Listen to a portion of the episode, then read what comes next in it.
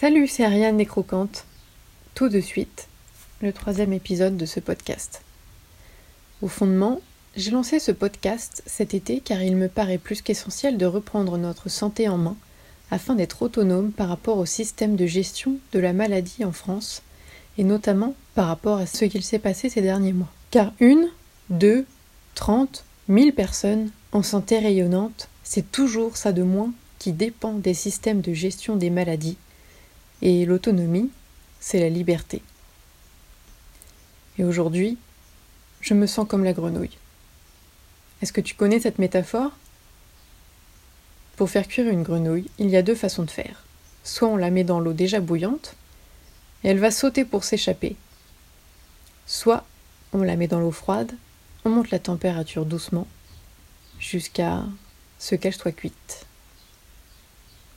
Aujourd'hui, je suis la grenouille qu'on a voulu mettre dans l'eau bouillante, mais je saute à temps. Je m'explique. Quand tu te coupes, ce n'est pas ta mère, mais merci à elle, qui te soigne, mais ton corps, qui lance un processus de nettoyage de la plaie et de cicatrisation. Quand tu te heurtes, ce n'est pas les antidouleurs du pharmacien qui te soignent, mais bien ton corps qui répare les tissus endommagés.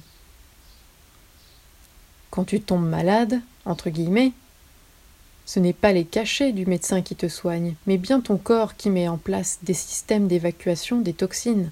Ça peut être par la bouche, les selles, les poumons, avec la fièvre, etc. Pour que tout ça sorte enfin et que tu sois en forme après. Tous ces processus que l'on appelle maladies, auxquels on donne des noms très compliqués, ne sont en réalité que des signes d'un organisme encrassé et épuisé. Ce sont simplement des signaux d'alerte pour te faire réagir. Réagir au fait que tu as fait des choix de vie, conscients ou non, qui vont à contresens des lois de la nature, qui, elles, sont inévitables. J'espère que ce podcast, ainsi que le reste de mon travail, comme le travail de bien d'autres, pourra t'aider à comprendre ces lois simples. Respecte tes besoins vitaux. Lesquels sont-ils? Les trois fondements de la santé, comme le dit si bien Irène Grosjean, c'est manger, dormir, respirer. Bien sûr, il y a d'autres piliers adjacents comme une vie sociale épanouie, l'activité physique régulière, etc. Mais revenons un peu plus tôt. Un des fondements, c'est respirer. J'en arrive au cœur de ce podcast d'aujourd'hui. On l'oublie souvent, mais prendre le temps de respirer est essentiel. Mais respirer quoi? L'air pollué des villes De nos intérieurs Ou pire, respirer à travers des masques? La décision du gouvernement de nous obliger à porter des masques en permanence dans les espaces fermés est irrationnelle. Respirer ses propres miasmes pendant plusieurs heures revient à vivre dans une pièce sans ouverture dans laquelle on ne nettoie jamais la VMC l'air devient vicié, toxique. D'ailleurs, je ne sais pas toi, mais à chaque fois que j'ai porté des masques dans les transports, après, j'ai toujours le nez plein. Cacher les visages, les expressions, les sourires est nocif pour notre bien-être social. Les masques jetables s'accumulent sur les monceaux de déchets déjà présents dans les océans. Et puis, il est extrêmement toxique de nous faire croire par la peur et l'oppression qu'un chiffon sur la bouche va nous aider à être en santé.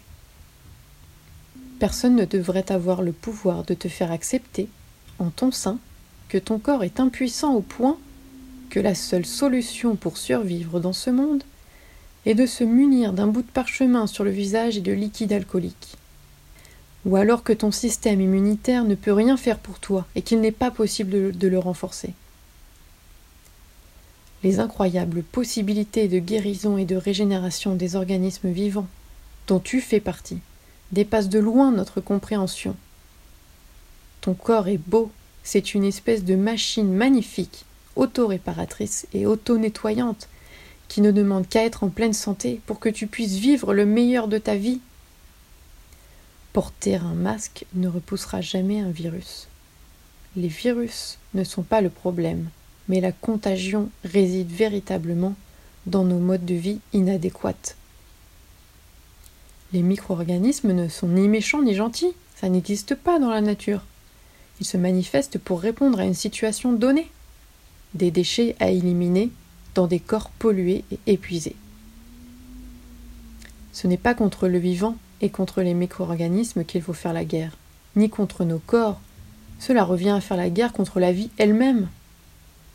Non, il faut faire la guerre aux situations qui mettent les organismes dans cet état. La malbouffe, les pollutions, qu'elles soient sonores, visuelles, aériennes, lumineuses, les ondes. Mais aussi les climats de peur, l'obligation de porter des masques, le confinement, la paralysie de la société. Pasteur nous a tués. Heureusement, il a fini par l'admettre sur son lit de mort, un peu tard. Je cite Béchamp a raison, le microbe n'est rien, le terrain est tout. Je t'invite à aller voir le travail d'Antoine Béchamp et de Claude Bernard, qui sont reconnus en naturopathie. De toute façon, quoi qu'on fasse, le vivant, la nature, aura toujours raison de nous. Alors autant vivre avec elle que contre elle, non? Alors quelle grenouille es-tu? Celle qui saute à temps ou celle qui se fait cuire lentement? Dans quel camp tu te places? As-tu envie d'agir pour ne plus dépendre de ce système fondé sur la maladie? D'avoir une santé tellement éclatante que tu en oublieras même ce que c'est que d'avoir été malade, que tu rayonneras sur tes proches? Que ton alimentation soit ton médicament. En tout cas, cet été, c'est plus que jamais le moment d'en profiter. Et même s'il n'y a pas que l'alimentation, c'est un pilier de base dont on reparlera. Que fais-tu pour toi cet été? Une cure de jus, un petit jeûne, apprendre à respirer, refaire du sport, te recharger en soleil, arrêter les stimulants et les drogues? Et plus largement, renforcer ton organisme pour faire barrière aux théories fumeuses, aux lois arbitraires et à tout ce qui est contre nature et contre le bon sens Quelle est la prochaine étape que tu vas tolérer? Le vaccin forcé? Un deuxième confinement pour achever l'économie? Écris-moi si tu te sens comme moi, comme la grenouille, que trop c'est trop. La bouilloire siffle, la cocotte minute est prête à exploser, le kéfir prêt à tout asperger, je t'attends par mail ou en commentaire.